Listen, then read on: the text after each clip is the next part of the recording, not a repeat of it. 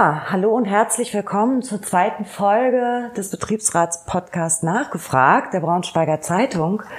Mein Name ist Britta Ziegfeld. Ich bin seit letztem Jahr Betriebsratsmitglied und habe jetzt diesen Podcast ins Leben gerufen, um für euch, liebe Kolleginnen und Kollegen, Themen zu besprechen, anzusprechen, die uns und euch bewegen und ähm, die wichtig sind wie ich finde. Ich bin heute zu Gast in Hannover, freue mich sehr, ähm, im Institut für Lebenskunst, so nennt sich das. Und äh, mir gegenüber sitzt die liebe Regina Boskelmann. Ich grüße dich. Hallo. Bostelmann, hallo. Bostel, gleich Fauxpas.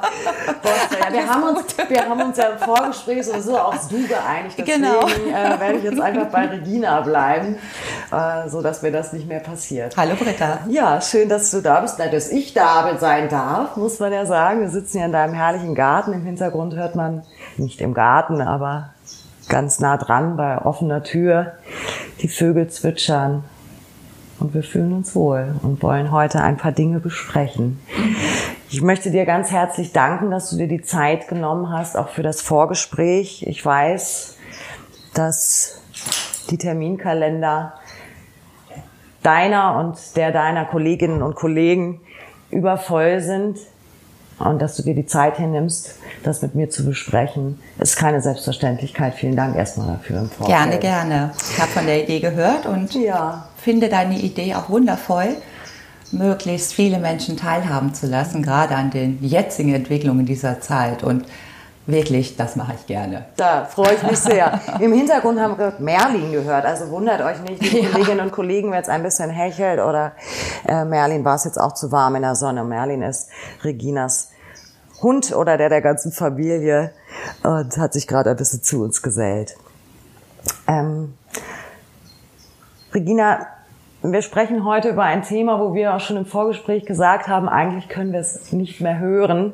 Ich denke, das wird den meisten so gehen. Und dennoch ist es präsent und wird auch gerade wieder präsenter. Wir reden über Corona und was das, die Zeit, die zwei Jahre, die wir jetzt schon damit leben, ähm, mit uns gemacht hat und immer noch macht.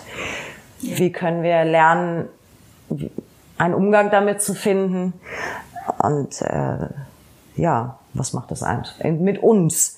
Das alles, was damit einhergeht. Das Zuhause bleiben, das sich nicht treffen ganz am Anfang, das ändert sich ja gerade, Gott sei Dank, wie wir auch gerade eben schon im Gespräch gesagt haben. Ähm, die Isolation, die Angst, ständige Starren auf Inzidenzen. Ähm, man hat keine Sicherheit, man kann nichts planen, keine Feier, keine Hochzeit, keine Beerdigung sogar am Anfang das macht was mit uns. Es gibt immer neue Informationen, die auf einen einsprudeln. Und ähm, ja, was meinst du? Also ich merke bei mir selber ja, dass sich mein Umgang jetzt auch so ein bisschen damit ändert, einfach weil ich es muss. Ich kann es auch nicht mehr so in der Form ertragen. Und ich genieße sehr, dass wir uns auch in den Arm genommen haben gerade. Aber es gibt so, beobachte ich einfach, und du hast, hast du ja auch bestätigt, einfach noch eine große Unsicherheit, wie man miteinander umgeht. Ähm, vielleicht magst du mal ein bisschen was dazu erzählen von deinen Erfahrungen mhm. oder deinen Beobachtungen. Ja, wo soll ich da anfangen? Zwei Jahre, über zwei Jahre Corona hat viel mit den Menschen gemacht und auch mit mir. Diese Phasen, die wir so erlebt haben, der Beginn der Corona-Zeit, ich weiß noch genau, erster Lockdown, ja. wo ich so dachte, ups, was ist denn jetzt hier los? Mhm. Ich konnte ja auch nicht arbeiten und alles ist zum Stillstand gekommen. Und erst dachte ich so, oh weh, und dann dachte ich aber irgendwann, oh, es ging neue Türen auf. Ich habe die Welt so anders erlebt und da war ich nicht alleine. Viele, viele haben diese Welt anders erlebt. Die Luft war anders. Ähm, es war plötzlich still. Und die Menschen hatten Zeit. Ich habe noch nie so viele Menschen mit ihren Kindern auch, also Eltern in den Wäldern gesehen. Das war faszinierend. Mhm. Und das hat so mir gezeigt, mh, hm, das Thema Veränderung, das ist so eins meiner Themen. Ja. ja, da ist ja vieles machbar. Plötzlich geht das nämlich.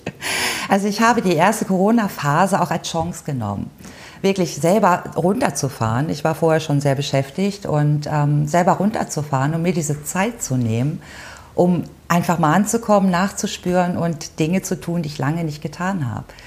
Wir sind dann einzeln spazieren gegangen, so mit einer Freundin im Wald auf Abstand, so weit wie möglich.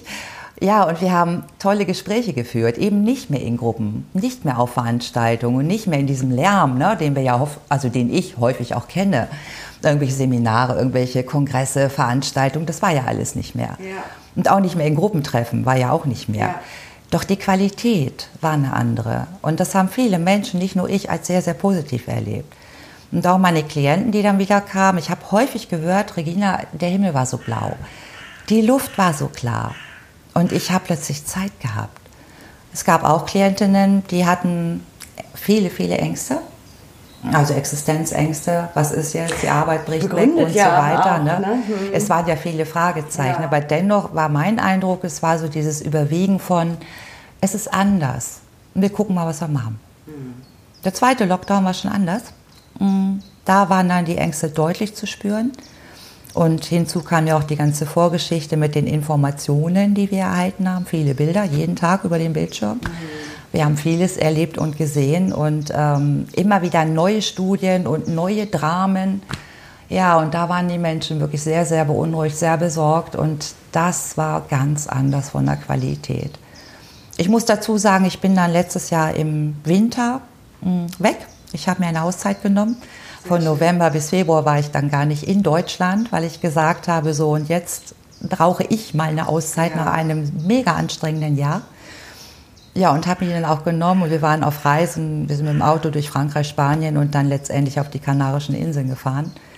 Und das war sehr spannend und erleben, äh, zu erleben, wie andere Länder damit umgegangen sind. Das habe ich eben dann auch mitgebracht, ja. weil diese Corona-Welle, irgendwie ist die hinter uns hergerauscht, glaube ich. Auf jeden Fall sind wir da voll durchgegangen. Also im Dezember sind wir alle durch und auch mit Corona infiziert und diese ganzen Dinge haben wir durchgemacht. Mhm.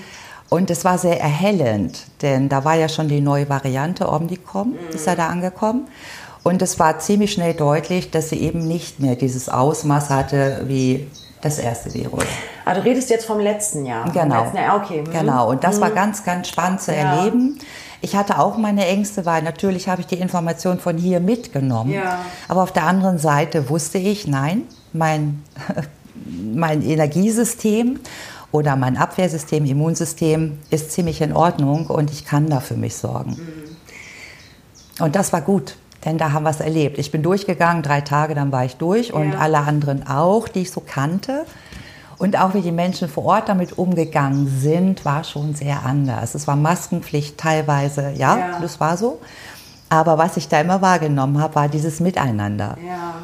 Und was ich hier in Deutschland wahrgenommen habe, war diese Trennung, diese Spaltung beim zweiten Lockdown und danach, es wurde ja immer extremer, dieses Spalten und, und diese große Angst, berühre mich nicht, komme mir nicht zu nahe. Und wir müssen drin bleiben, wir sind separiert und diese Einsamkeit und all das hat ja so zugenommen und das hat es hier so schwer gemacht.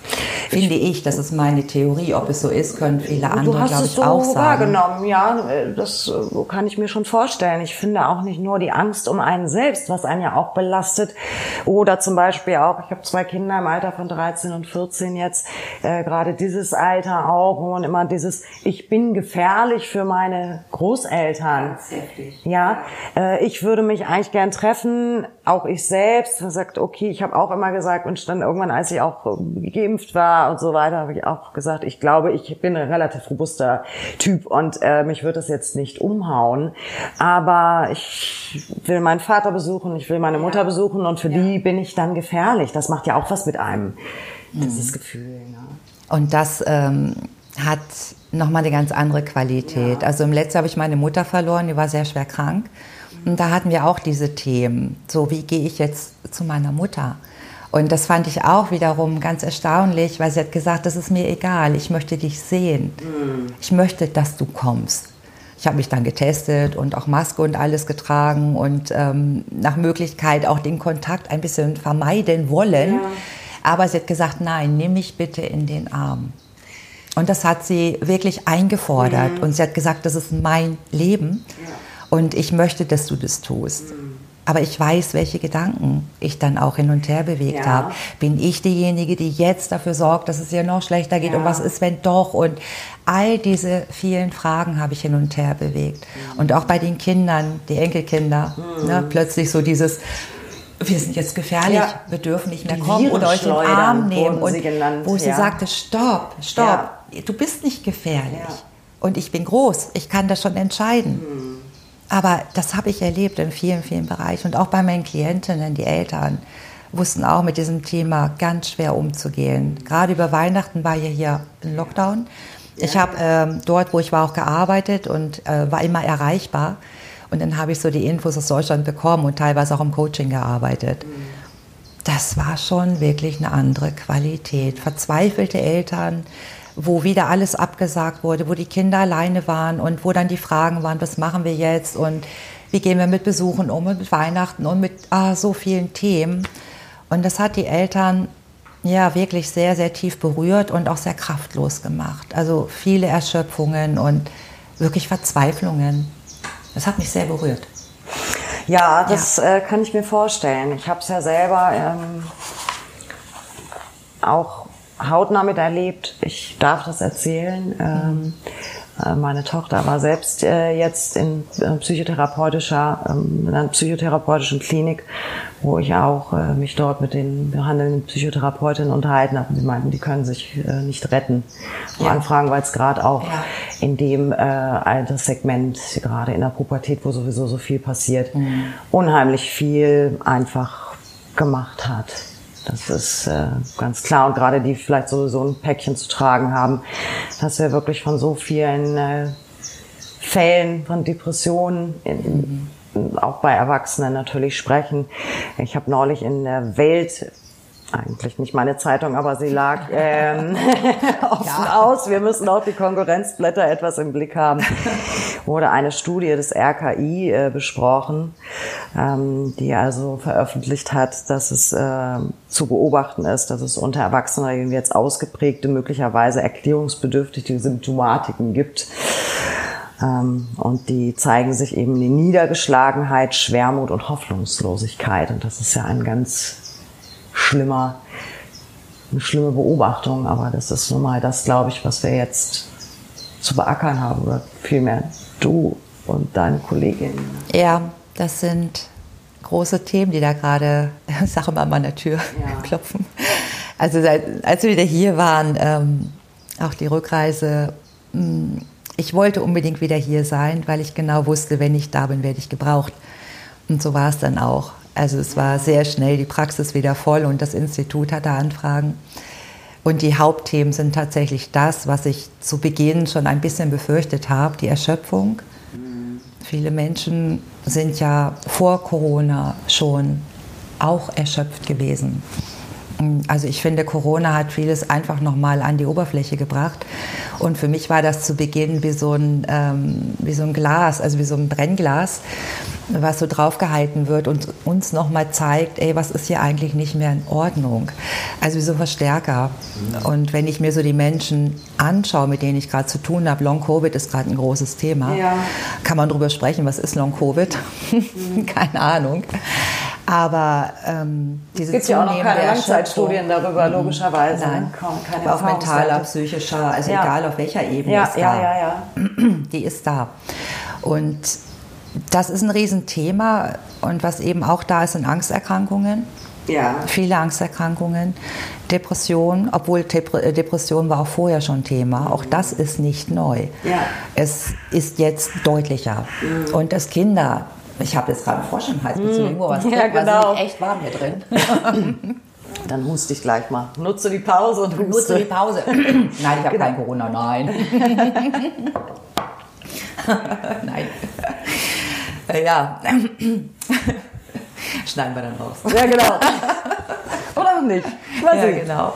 Also, dass Kinder depressiv sein sollen, das finde ich mh, interessant, sagen wir es mal so. Das ist für mich eigentlich wirklich so ein Punkt, wo ich so denke, wow, wo sind wir hier? Und auch junge Menschen. Dass dann so gesagt wird, das sind junge Menschen, ja, auch in der Pubertät.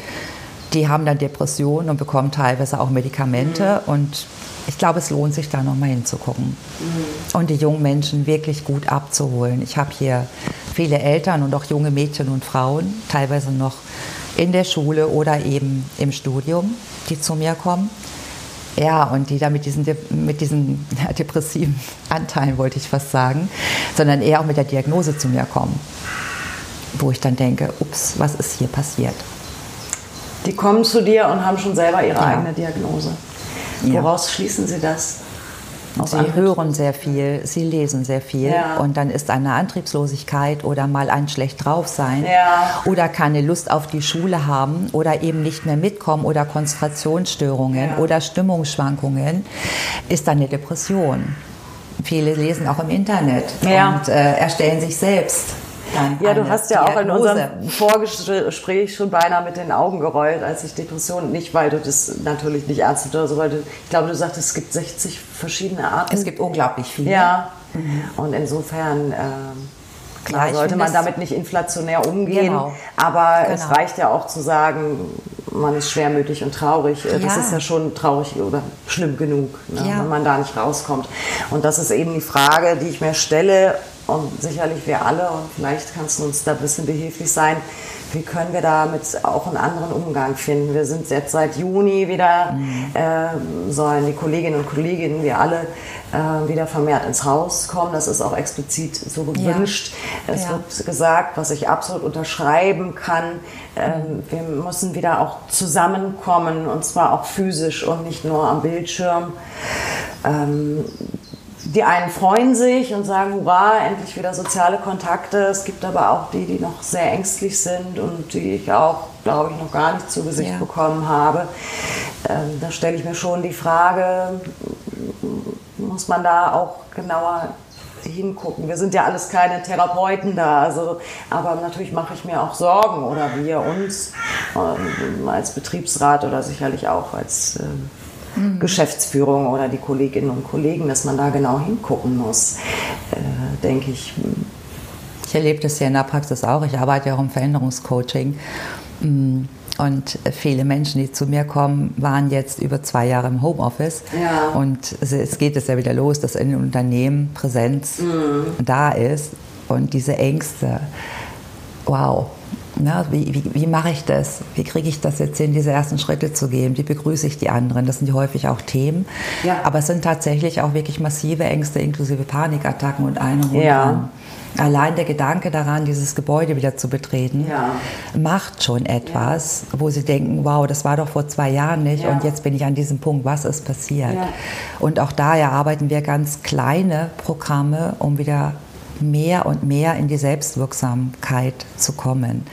Ich würde gerne doch noch mal beim Thema Depression ansetzen. Ja, gerne. Ich arbeite hier in der Praxis für Lebenskunst und einer der ganz großen Bausteine hier ist die Selbstsorge. Die Selbstsorge aus der Lebenskunst. Sorge gut für dich selbst und dann für andere. Steckt da so ein bisschen dahinter. Und diese Selbstsorge führt in die Selbstwirksamkeit. Und wenn ich mir viele Menschen anschaue, habe ich so den Gedanken, die haben Selbstwirksamkeit eingeboost, was dann einhergeht auch mit dem Selbstzweifel, mit dem Selbstbild.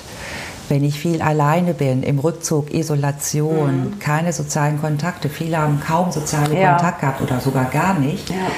dann macht es etwas mit meinem Selbstbild. Also so eine Blase, ne, dass ich dann nur noch bestimmte Wahrnehmungen habe und natürlich auch anders auf die Welt schaue. Und da fangen wir dann ganz, ganz, ganz kleine Schritte an, wieder hinauszugehen und überhaupt wieder Menschen wahrzunehmen. Das kann sein, dass ich dann sage, bitte geh auf die Straße und wenn du eine Nachbarin siehst, fang an, sie zu begrüßen und zu lächeln.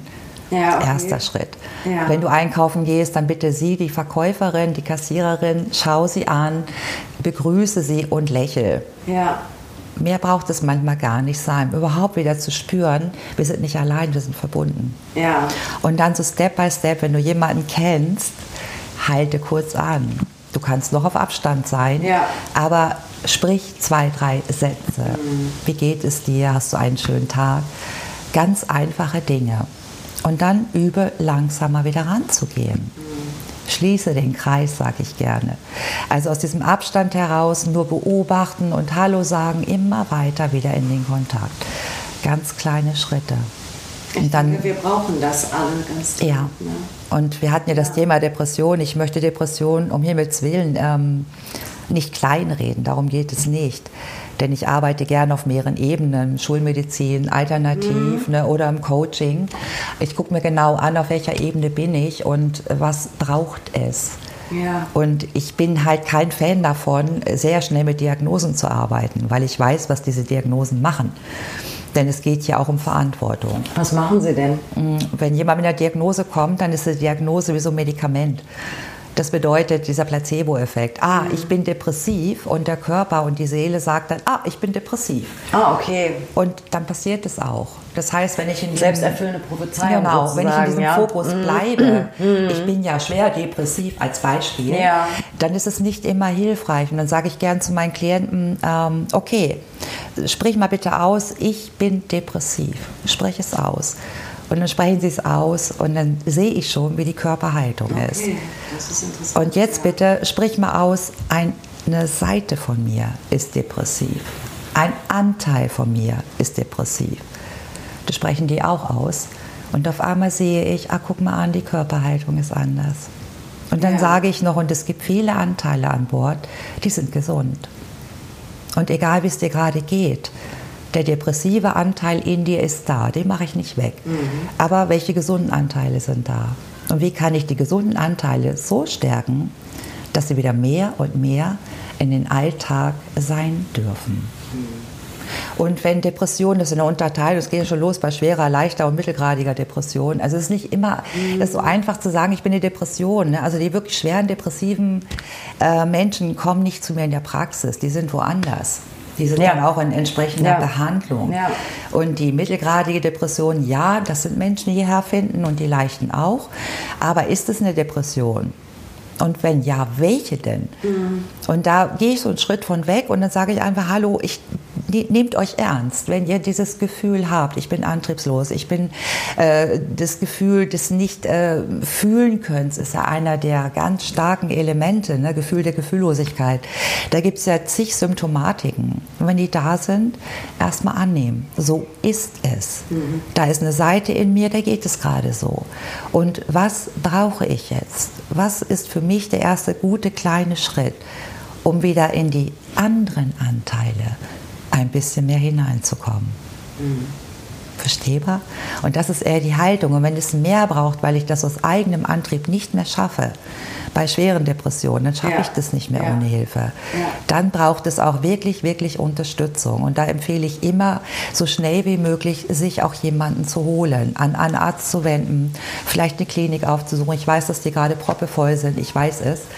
Aber es gibt immer Alternativen. Vor allem wahrscheinlich ist das Erste, das Wichtige, erstmal erkennen, das Erkennen, dass mit mir stimmt was nicht. Ich wollte es gerade so nicht aussprechen, ja. aber es ist ja so. Ne?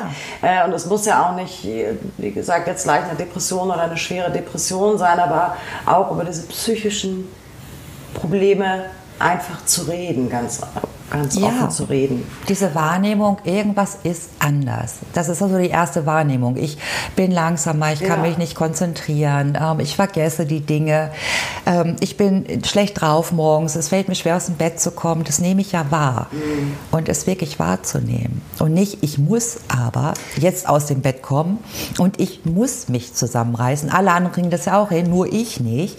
Das ist ja dieser Leistungsdruck. Ne? Ich selber mache mir dann richtig Druck, weil ich funktioniere, in Anführungsstrichen ja, ja nicht mehr so, wie ich das mal konnte. Ich bin nicht mehr so leistungsfähig. Und dann geht es los, ne, dass ich entweder noch kämpfe, das machen viele am Anfang noch, mhm. und gerade auch bei Burnout, äh, Burnout oder Erschöpfungsdepression, wie man das Kind auch immer nennen möchte, mhm. äh, machen ja viele noch dieses Ich kämpfe. Und dann irgendwann kommen die Selbstvorwürfe. Ich bin nicht gut genug, oh, bin ich schon jetzt zu blöd und wie konnte ich denn? Und oh, da kommen die Selbstvorwürfe. Ich mache mich selber fertig, dass ich das nicht mehr hinkriege, was ich vorher mit Leichtigkeit geschafft habe. Das ist also einer der Dinge. Oder ich mache andere fertig. Das ist auch sowas Schuld, ne? weil ja. es so viel Arbeit ist. Corona ist schuld, die Gesellschaft ist schuld, der Arbeitgeber ist schuld, alle der sind Krieg. schuld. Oder genau, das ja. ist auch manchmal so eine Kombination. Ne? Ja. Ne? Und mh, mm, da wirklich mal kurz innezuhalten und zu sagen, was geschieht hier gerade? Wie denke ich? Und Gedanken sind ja nicht blöd. Mhm. Sie sind nicht blöd. Sie wollen ja irgendetwas. Aber annehmen, nur wahrnehmen, ja, so geht es mir gerade. Das sind die Gedanken, die sind ganz schnell. Tief durchatmen, mal hinsetzen und wirklich mal nachspüren, was ist da gerade in mir los? Wie ist meine Atmung? Wie ist mein meine Muskeltonus? Wie fühlt sich mein Rücken an? Wie ist der Nacken? Habe ich hier Verspannungen? Habe ich Kopfschmerzen? Habe ich enge Gefühle? Kriege ich schwer Luft? Und das sind ja alles Indizien, wo der Körper längst mit uns spricht. Und er sagt sehr deutlich, wenn wir hinhören, mm. hier stimmt was nicht. Mit uns stimmt was nicht. Ja, also mit uns, meint der Körper, hör mal hier hin und hör mal dahin. Ja, ne? wenn wir es dann auch so annehmen können. Ich hatte dir ja auch im Vorgespräch schon erzählt, dass ich selbst mal einen, zumindest wo hat es der Arzt so gesagt, einen Burnout hatte. Ich hatte eine äh, ja, schwierige Phase mit einem Trauerfall in der Familie und einer großen familiären Belastung ja. und bin dann äh, ja nach 14 Monaten, äh, ich merkte schon, ich funktioniere irgendwie einfach nur noch. Äh, das habe ich schon gespürt. Äh, und dann war es so eine Kleinigkeit, die einfach morgens nicht so funktionierte, wie sie funktionieren sollte in dem Rhythmus. Und ich bin einfach nur noch in Tränen ausgebrochen und ich konnte gar nichts mehr. Die Tränen flossen völlig ja. unkontrolliert. Bei der Arbeit angerufen konnten wir das selber nicht so richtig. Ja, ich kann nicht arbeiten, das war mir klar, aber was jetzt hier nun los ist, wusste ich auch nicht so richtig. Ähm, ja, und dann hinterher so in der Rückschau habe ich schon gedacht, oder die Alarmsignale waren längst da. Ja. Na? Es kündigt sich an, es fällt ja. nicht vom Himmel. Aber wir sind so in dem Fokus drin, äh, zu leisten, zu machen, das haben wir ja viele Jahre auch trainiert, ja. Ja. dass wir gerne die Dinge auch wegschieben oder vielleicht dann auch kleine Hilfsmittelchen, Medikamente und so weiter, die uns ja wieder, ne, die Werbung ist voll davon. Es wird uns ja immer wieder suggeriert, nimm die Tablette und es geht dir wieder schick. Mhm. Ja, so einfach ist es eben nicht und der Körper merkt sich das schon, denn die Erschöpfung mache ich nicht weg damit sondern ich überbrücke nur bestimmte Dinge, aber sie meldet sich wieder. Ja. Und das ist der Punkt, wo viele einfach das diese Wahrnehmung nicht haben, weil der Fokus, der Fokus, die Wahrnehmung, meine Aufmerksamkeit ist gerichtet auf meine Arbeit, äh, die neuen Dinge, die da auf dem Schreibtisch liegen, mhm. die Terminabgaben, meine Familie vielleicht noch und der und meine Kinder und überall habe ich meine Wahrnehmung, aber nicht hier bei mir. Und das ist der Punkt, den viele, ja, dann bis zum Schluss, sage ich mal. Und da habe ich einige Fälle auch hier in der Praxis, die dann beim Laufen, beim Joggen und so weiter einfach mhm. zusammenbrechen. Mhm. Oder was du geschildert ja. hast. Ne? Ich bin Bis der, der Körper sagt, stopp. Yes. Und es geht nicht mehr. Ja. Ne, wie so ein Zusammenbruch wird es erlebt. Ja. Aber so, ja. der sagt dann so, und jetzt ist Feierabend. Ich habe dir alles geschickt. Du hast Migräne ja, gehabt, du hast Bauchweh gehabt, du hast das und das und das gehabt. Gut, du willst es nicht anders, jetzt komme ich und ich schütze dich. Das macht der Körper nicht, weil er doof ist, sondern weil er mich schützen möchte. Und ich hatte selber, das hatte ich auch im Vorgespräch erzählt, vor vielen, vielen Jahren, da hieß das noch nicht Burnout. Ich bin da auch reingerauscht. Da war ich noch in der Wirtschaft tätig, 50 Stunden Woche und ich habe meinen Job ja auch geliebt. Mhm. Und die Anerkennung und die Leistung, ach, das war toll. Ja. Ich habe nicht auf meinen Körper gehört. Ich habe geleistet und dann noch die Anerkennung dafür bekommen. Mhm. Ne, es ist ja, geht ja oft einher so, Mensch, das schaffst du auch noch. Ja, ja, toll, was du, alles schaffst. Ja, genau. Halt, ja, ja, und ach, toll. du fährst da auch noch hin, kann ich dir das auch ja, noch geben? Und Regina hat gesagt, ja klar, Herr, damit. Und dann habe ich so langsam gemerkt, mehr Infekte. Dann habe ich die erste Grippe bekommen, Grippus, man darf ja keine Medikamente nennen. Ihr wisst schon, was ich meine. Also es gibt ja so gewisse nette Medikamente, da kann man wunderbar die Symptomatiken wegdrücken. Das Dumme ist nur, der Körper ist ja ziemlich schlau. Das eine ist ist weggedrückt, das andere meldet sich. Ja. Und so war es bei mir auch. Und meine Freunde haben schon gesagt, mit dir stimmt was nicht. Du kommst nicht zur Ruhe. Wir sitzen beim Essen und du redest die ganze Zeit vom, vom Arbeiten und dies und Projekt und das. Was ist denn los mit dir? Ja. Ich wollte das nicht hören. Toll, wenn die Freunde das dann aber auch zu spiegeln. Ja, aber ich wollte es nicht hören. Ja. Ich habe gesagt, was wollt ihr denn? Ja, nö, mir geht's gut. Also bitteschön. Mhm. Was habe ich gemacht? Ich habe dann die Freunde, die kritisch waren, nicht mehr so oft gesehen. Ich habe mir natürlich dann lieber Leute gesucht, die das auch zu schätzen Bestärkt haben in dem, was ja. du machst, ja. ja. Das Ach, ist ja so ein Kreislauf. Ja. Man, also ich wollte das ja auch nicht hören. Und der Zusammenbruch kam dann prompt. Ja. Ich habe eine schicke Lungenentzündung bekommen, einen großen Infekt. Und das war für mich, und da bin ich sehr dankbar für, ein Erwachen. Sehr gut, ja. Da bin ich raus und ich bin dann komplett raus. Ich habe alles zurückgelassen und habe gesagt, so und jetzt schau mal hin, was ist wirklich wichtig mhm. im Leben. Und ich kann dafür nur Danke sagen. Und das war meine Reise in die Selbstsorge. Mhm. Denn in dem Moment habe ich Menschen kennengelernt, die mich begleitet haben. Das ist schön. Und da sollten wir alle sicherlich aber es darf auch eher gehen und das weiß ich. Ja, ja, na klar. Und das muss nicht, du hattest ja gefragt, was mache ich mit Menschen, die im Unternehmen arbeiten? Ja, mit denen arbeite ich ja auch, auch in Unternehmen, auch in ganzen Teams. Ja. Ähm, ich finde wichtig, die Kommunikation der Offenheit ja. Wieder zu integrieren. Das heißt, diese Offenheit, sich wirklich zeigen zu dürfen mhm. und eine Erschöpfung nicht als ein No-Go zu nehmen, eine Depression nicht irgendwie als Stigma zu beurteilen, sondern ein Zeichen, wie können wir dich unterstützen. Mhm. Was brauchst du? Was können wir tun, damit es dir wieder anders geht in diesem Kontext? Mhm. Und ich glaube, da passiert in den Unternehmen im Moment sehr, sehr viel. Wir haben ja auch das Gesundheitssystem, Gesundheitsmanagement und so weiter in vielen. Unternehmen integriert. Wir kennen das mit Gesundheitsschulen und so weiter an der Rückenschule. Und es geht jetzt immer weiter, dass eben deutlich wird, die psychische Gesundheit spielt eine ganz große Rolle. Nur Rücken, in Anführungsstrichen, nur gesundes Essen ist es nicht. Vor allem, wo der Rücken ist ja auch oft dann ein Symptom. Genau. Ne, oder eine Folge genau. einer psychosomatischen. Und auch in äh, Corona-Zeiten, glaube ich, ist das. Ja noch mal sehr deutlich geworden. Wie gesagt, Corona ist für mich nur ein, ein Glas, also so, so eine Lupe. Ja. Diese Lupe setzt sich drauf und kann sagen, ah, guck mal an, viele Dinge kommen jetzt ans Licht, aber eigentlich waren sie vorher schon da. Und diese Stigmatisierung von Menschen, die nicht mehr so leistungsfähig mhm. sind, hat vorher schon begonnen. Mhm.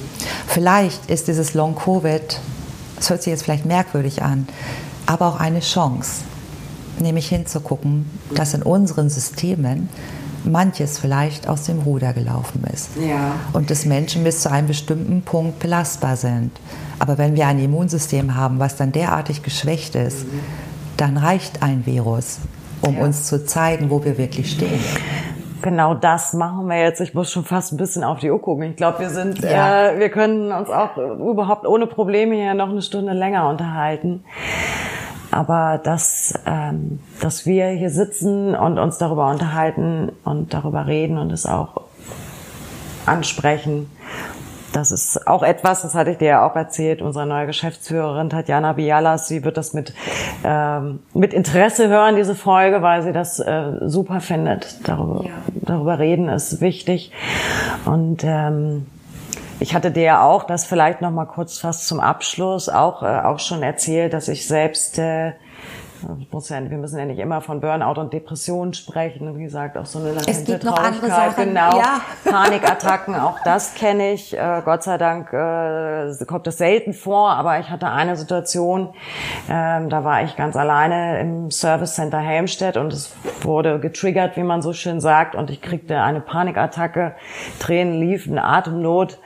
Und das erzählte ich äh, jemandem anders, die auch therapeutisch tätig ist, war da im Gespräch, war selber zu Gast in einem Podcast. Und im Nachgang an die Aufnahme hatte ich dir diese Situation erzählt, dass ich dann da saß und dachte, um Gottes Willen, jetzt muss ich hier bei den Laden abschließen.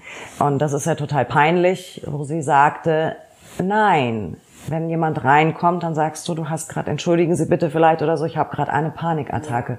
Wir müssen es drüber sprechen, wir dürfen uns nicht wegsperren und es unsichtbar machen, somit wir kommen in der Gesellschaft nicht weiter, wenn wir nicht darüber reden und auch zeigen, es gibt sowas.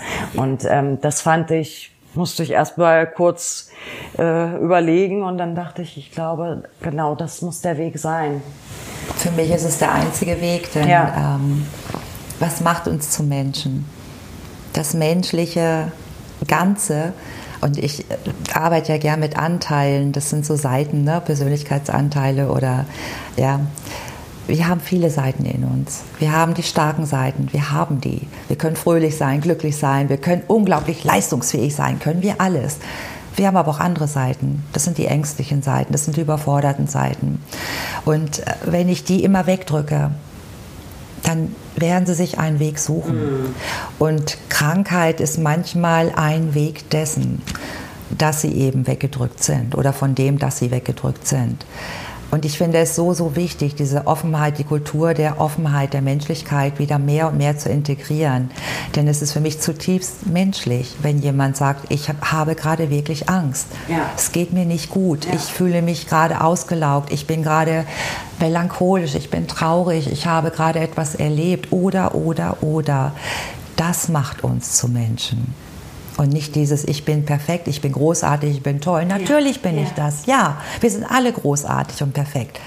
Aber das Perfekte besteht darin, dass ich viele Anteile habe. Mhm. Und erst dann, wenn ich diese Anteile, die ich eigentlich vielleicht gar nicht so gern habe, manche mögen ihre Ängste nicht oder ihre Traurigkeit oder all die anderen Dinge.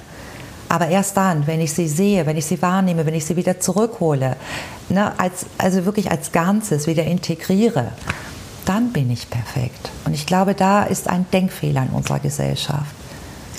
Wir als Menschen können nur besonders stark sein, wenn wir uns erlauben, auch die andere Seite zu zeigen. Denn in der Schwäche liegt Kraft. Das vergessen viele. Es ist aber nicht die Kraft, die sagt, juhu, sondern eher die Kraft, die sagt, komm, komm mal zu dir, komm mal zu dir. Und dann entwickel andere Möglichkeiten. Ich finde, das ist ein wunderbares Schlusswort. Tipp von uns beiden, glaube ich, denn wir haben beide gestrahlt, als wir das gesagt haben. Ähm, wieder zueinander zu finden, wieder zueinander zu kommen, sich wieder zu begegnen, ist elementar wichtig. Und nehmt euch ruhig auch mal wieder in den Arm. Na? Ja, das haben wir. Wie wundervoll ist das? Und da geht ja. das Herz auf, ja. nenne ich es. Aber, und auch das verstehe ich, im Moment sind so viele Ängste, die auch gerade wieder geschürt werden. Ich hätte noch einen anderen Tipp, ihr Lieben. Schaltet das Radio aus ab und an. Ja lest, auch wenn ich gerade mit einer Zeitung spreche, aber lest ab und an mal keine Zeitung und seht wirklich weniger Nachrichten. Ja. Und ich lade euch immer wieder ein, geht draußen in die Natur und spürt die Fülle der Natur. Und dann berührt. Ihr könnt, wenn ihr mögt, fangt mit Bäumen an, mit Pflanzen, mit Hunden, mit Tieren und übt es dann, wieder Menschen zu berühren. Ja. Vielleicht erst mit der Hand ganz vorsichtig, aber nähert euch dem Leben an. Und ich denke, da gibt es viele, viele kleine Schritte, auch wenn ihr spürt, ich habe Angst. Ja, das ist so. Nehmt die Angst und schaut genau, wie weit könnt ihr gehen. Nicht alles ist für alle gut. Und der eine kann einen gleich in den Arm nehmen Natürlich, und der andere klar. sagt so, ui, geht noch nicht. Und dann fangt an so ganz kleine, berührt euch an der Schulter oder mal so an der Hand oder berührt euch, fasst euch ganz kurz an und geht dann wieder mhm. und macht es öfter. Mhm. Bis ihr dann, weil das ist ja eure Kompetenz und jede Erfahrung stärkt eure Selbstwirksamkeit. Und wenn ihr mehrere Menschen an der Schulter berührt habt, dann geht einen Schritt weiter, weil diese, diese Selbstwirksamkeit habt ihr wieder aktiviert. Und ihr werdet staunen, was ihr dann alles könnt. Toll, großartig. So machen okay. wir das. Äh, Regina, ich, wir sind im Prinzip am Ende angeraten, äh, ja. angelangt. Ich habe aber genau ähm, ich habe noch ein kleines Attentat. Das ist ein blöder Begriff. Äh, okay. Eine kleine, äh, habe ich dich gar nicht darauf vorbereitet. Es ah, gibt zu dem Podcast, wir können aber die Pause, die Denkpause, die jetzt gleich eintritt, ja rausschneiden, wie wir wissen. Es gibt zu diesem Podcast auch eine Playlist und wir haben uns beim letzten Jahr schon über die heilsame Wirkung von Musik äh, auch unterhalten, wie wir beide auch äh, uns erzählt haben, dass wir in bestimmten Stimmungen gerne bestimmte bestimmte Musik hören. Mhm. Es gibt zu dem äh, Podcast eine Playlist, mhm. auf die jeder Gast, jede Gästin ein Lied draufpacken kann. Zwei Lieder sind bisher drauf. Es gibt ja jetzt okay. eine Folge. Okay. Ich würde gerne ein Wunschlied von dir auch noch mit draufpacken Kann ich sofort wollen. sagen. Ich war Super. gerade letzte Woche beim Fury-Konzert. Ah, glaube, sie hat ja 50 Band, ja. Time to Wonder. Time to Wonder, wunderbar. Oder For Wonder, to Wonder, ne? Genau. Nee, das Time to Wonder. Fury. Das packe Weil das gerne. Lied, das hat mich nochmal richtig schön berührt. Wunderbar. Und das ist eine Zeit für Wunder, in der wir gerade sind. Das dürfen wir nicht vergessen, mit all den Veränderungen. Der Fokus darf auch auf das sich legen, was gerade wundervoll ist. Zeit für Wunder. Genau. Fury. Das kommt auf die Playlist. Ich danke dir ganz herzlich für das Gespräch. Es ist wie im Fluge vergangen, finde ich. Ja. Es hat wunderbar Spaß schnell. gemacht. Ähm, und ja. wie, wie ich schon angekündigt habe, wir werden uns mindestens noch ein zweites Mal treffen, auch zu einem anderen Thema dann geht um Digitalisierung und die Umstellung. Auch da haben wir schon drüber gesprochen. Also seid gespannt und freut euch. Und wenn ihr selber Anregungen habt, äh, Themen, die ich vielleicht sogar mit äh, Regina besprechen kann, dann meldet euch gerne. Schreibt an britta.ziegfeld.funkemedien.de. Bis bald. Ciao, ciao. Tschüss. Tschüss.